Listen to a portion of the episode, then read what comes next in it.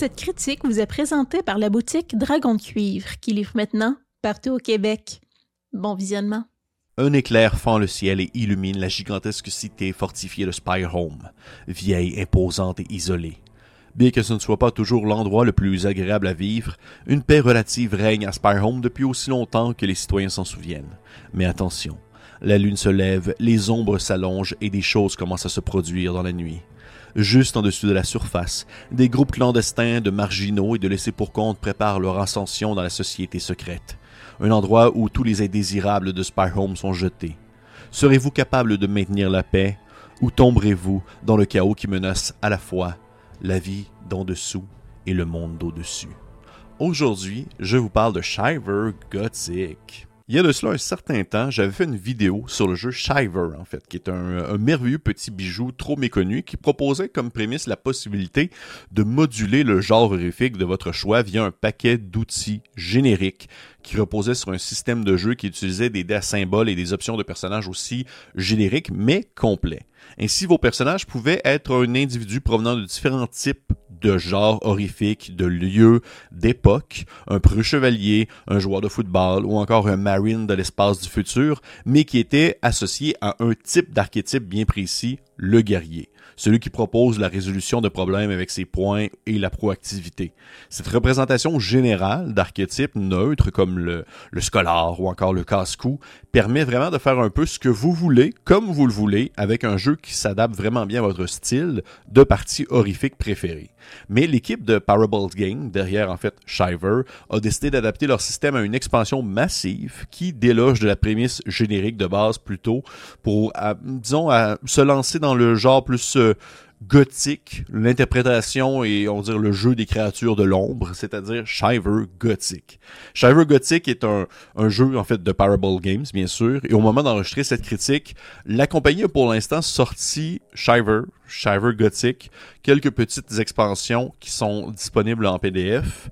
Euh, il y a également euh, les sets de dés qui sont disponibles. Il y a un écran de maître de jeu, mais aussi présentement, du moins je ne sais pas si ça va être encore actif au moment où la vidéo va sortir, une campagne de financement pour un jeu solo inspiré du genre fan footage. On s'éloigne vraiment beaucoup de Shiver, mais hum, je suis quand même curieux de voir qu'est-ce qu'ils proposent d'autre. Pour l'instant, ils ont surtout baigné dans ces deux ouvrages-là, ainsi que leur euh, petit module et autres aventures. Mais on va vraiment plutôt focuser cette vidéo sur Shiver Gothic, qui est vraiment ma, découverte du moment. Ça fait revivre un peu les contes classiques de genre fantastique, macabre de l'horreur, des goules suceuses de sang, la Dracula de Bram Stoker, ou la folie, les mystères des contes d'Edgar Allan Poe. Vous allez combattre des forces obscures dans euh, différentes histoires qui vont se dérouler à Spire Home et Drexstone, qui sont deux endroits euh, se déroulant dans cet univers mythique là.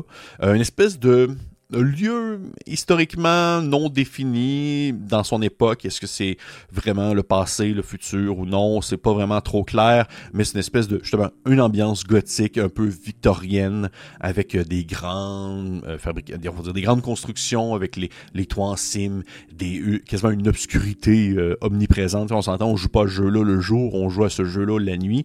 Et cette expansion-là offre non seulement une mise en contexte, un lieu, mais aussi, on va dire, euh, comment je pourrais expliquer ça? Euh, une campagne. Il y a une histoire qui est associée. Alors que c'est, on, s'éloigne vraiment, on va dire, de la base classique de Shiver, qui était très générique. De son côté, Shiver Gothic va proposer une campagne de jeu qui peut quand même se, se découper et être utilisée de manière indépendante les unes aux autres, mais proposer également aussi son, son univers, sa mise en contexte. Mais les deux volumes, autant Shiver Gothic et Shiver, sont compatibles ensemble. Les deux utilisent le même système. Et dans le fond, euh, dans Shiver Gothic, au, final, c'est que en plus d'avoir le système de jeu de base qui est présenté avec les possibilités qui viennent avec, il y a une campagne, une aventure, euh, en fait une longue aventure, plus des petites aventures euh, alternatives et annexes qui ne sont pas obligatoires que vous pouvez vivre. Mais il n'y a rien qui vous oblige à le faire. Il n'y a rien qui vous oblige à faire en soi la grande campagne de Shiver Gothic. Vous pouvez complètement passer à côté et tout simplement vous dire, hey, moi j'ai le goût d'utiliser seulement les outils qui sont présentés dans cet ouvrage-là. Ça le fait très bien. Et parlons d'outils, parlons de système. Shiver Gothic utilise la même base que Shiver Classic, c'est-à-dire des, des jets de dés qui utilisent des symboles on va avoir six compétences fondamentales qui sont les mêmes que dans Shiver, c'est-à-dire le cran, l'esprit, l'intelligence, le cœur, la chance et l'étrangeté ou l'étrange. Les compétences de base sont étroitement liées aux actions que peuvent entreprendre les personnages et ainsi aussi l'approche qu'ils ont dans l'histoire. Ainsi, un, jeune footballeur qui a beaucoup de cran, c'est une des six compétences de base, eh bien va justement être plus porté vers l'action, va être plus porté à la proactivité, à aller vers l'avant, alors que euh, une professeure de sciences va avoir beaucoup d'intelligence, bien va plus être porté à avoir une réflexion, à réfléchir avant d'agir. Et chaque compétence, en fait, chaque compétence est associée à un symbole et ce symbole se retrouve sur un dé à six faces ou plusieurs dés à six faces que vous allez lancer au courant de la partie pour accomplir vos actions.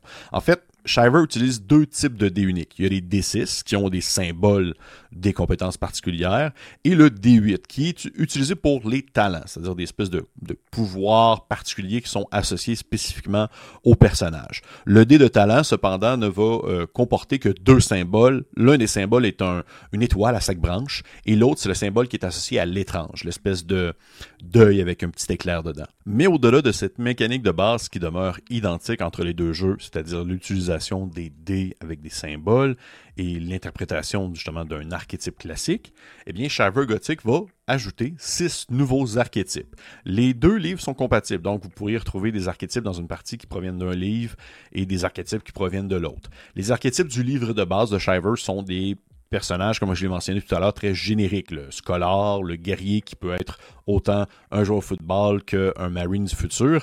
Eh bien, dans Shiver Gothic, on a comme voulu préciser un peu, disons, euh, cadrer un peu les, archétypes dans un contexte gothique, mais ils sont quand même très génériques. Donc, vous pouvez faire un peu ce que vous voulez avec. Et c'est ce qui est très cool. Comme par exemple, je vous l'ai nommé, on a le The Construct, la construction qui peut être autant l'image qu'on a en tête d'un genre de monstre de Frankenstein, que ça peut être aussi euh, un golem de pierre, euh, ou encore peut-être euh, une créature faite d'argile qui a été faite, on va dire, par des druides dans la forêt. je, dis ça comme ça. On a ensuite la bête, qui peut être un, lycanthrope, comme il peut être aussi quelque chose d'autre. Ça peut, on va dire, vous êtes limité uniquement par vos idées. Si vous avez une idée en tête que vous n'êtes pas vraiment un, loup-garou, mais plutôt une, espèce de, de créature qui se transforme en différents types d'animaux, ben ça pourrait être ça.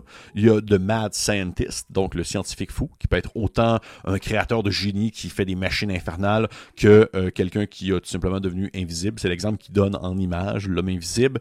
On a l'immortel, qui bien sûr, on a l'idée en tête d'un vampire, mais vous pouvez être un vampire. Vous pourriez être un, genre de Dorian Gray, une personne qui traverse les âges et qui demeure immortel à cause qu'il a été maudit ou parce qu'il a fait, euh, disons, une entente. On a ensuite The Lucky Devil, qui est euh, un peu le, démon, mais aussi ça peut être aussi quelque chose d'autre qui est associé avec justement la chance, quelqu'un qui euh, dépasse encore une fois les âges, peut-être une sorte de, de, sorcière qui a fait un, pacte avec un, grand patron ou une entité venant d'un autre monde.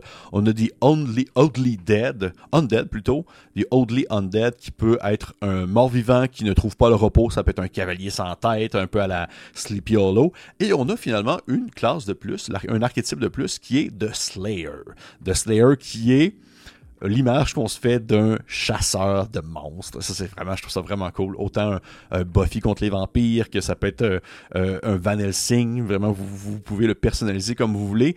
Et chaque chacune de ces, chacun de ces archétypes possède une arborescence de talents qui leur sont spécifiques, qui leur sont appropriés, et vous pouvez choisir au travers des différents talents qui sont proposés à mesure que la partie avance. Des talents qui vont être euh, du trait narratif à associer aussi au dé que vous allez lancer, parce que bien sûr, il y a le dé des talents, c'est-à-dire le D8 sur lequel il y a le symbole d'étoile et euh, de crâne. Et lorsque vous souhaitez accomplir une action, eh bien, vous lancez un nombre de dés défini par la caractéristique que vous utilisez et vous espérez avoir des symboles qui sont associés à la caractéristique que vous, justement, utilisez, plus possiblement les bonus appropriés selon les résultats sur le dé de talent. Si vous avez, par exemple, des étoiles ou le symbole étrange, c'est circonstanciel, ça dépend, on va dire, le talent que vous utilisez, mais c'est possible que vous allez faire des effets supplémentaires, que vous allez pouvoir utiliser certains pouvoirs de, votre, de votre monstre, de la créature que vous incarnez. Et euh, encore une fois, ça demeure très personnalisable. Et c'est un peu vraiment la grosse force de ça. C'est ce livre-là, c'est ce livre-là qui est quand même assez gros, là, plus gros que le livre de base. C'est euh, un, gros Tetris que vous pouvez faire un peu ce que vous voulez avec un gros cube Rubik. Vous pouvez tasser ça, le tourner, twister ça un peu dans le que vous, vous, désirez afin de donner la, la couleur que vous souhaitez. Il y a aussi également la campagne. La campagne de jeu qui propose l'histoire de Spire Home avec sa chute, alors que des menaces euh, remontent à la surface pour vrai, j'ai trouvé ça bien. J'ai trouvé ça, à la lecture, j'ai trouvé ça le fun, mais ça m'a pas euh, renversé pour autant. J'ai pas trouvé ça révolutionnaire. Par contre, ce que je trouve très cool, c'est que euh, toute l'aventure au complet, la campagne, les différents chapitres qui la composent, peuvent être découpés, changés, modifiés, jetés à la poubelle. Vous pouvez l'utiliser comme vous le désirez. Vous pouvez faire les changements que vous désirez à l'intérieur pour pouvoir l'adapter à votre style de jeu. Et ça, j'aime beaucoup ça parce que je trouve que ça reflète énormément l'esprit de Shiver, c'est-à-dire quelque chose de très modulable, quelque chose de très changeant, que vous pouvez faire un peu ce que vous désirez avec, sans pour autant être. C'est pas un jeu générique.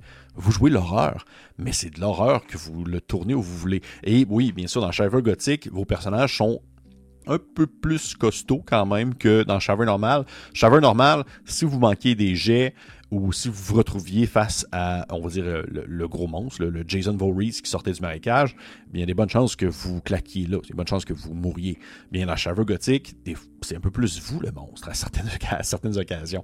Et pour vrai, c'est c'est la richesse du jeu. C'est la richesse du jeu, autant justement, encore une fois, dans ses mécaniques, dans ses archétypes, que dans la campagne, que vous pouvez faire un peu ce que vous désirez avec. Côté visuel, encore une fois, c'est euh, ben Alexander, qui a fait les illustrations de Shiver classique et aussi de Shiver gothique. Et euh, c'est tellement beau. Pour vrai, c'est super beau parce que ça donne vraiment sa personnalité. Il n'y a aucun autre jeu sur Terre, du moins l'impression que j'ai, qui ressemble à Shiver ni à Shiver gothique. L'illustrateur a sa touche bien à lui et lorsqu'on la voit, on reconnaît que c'est Shiver.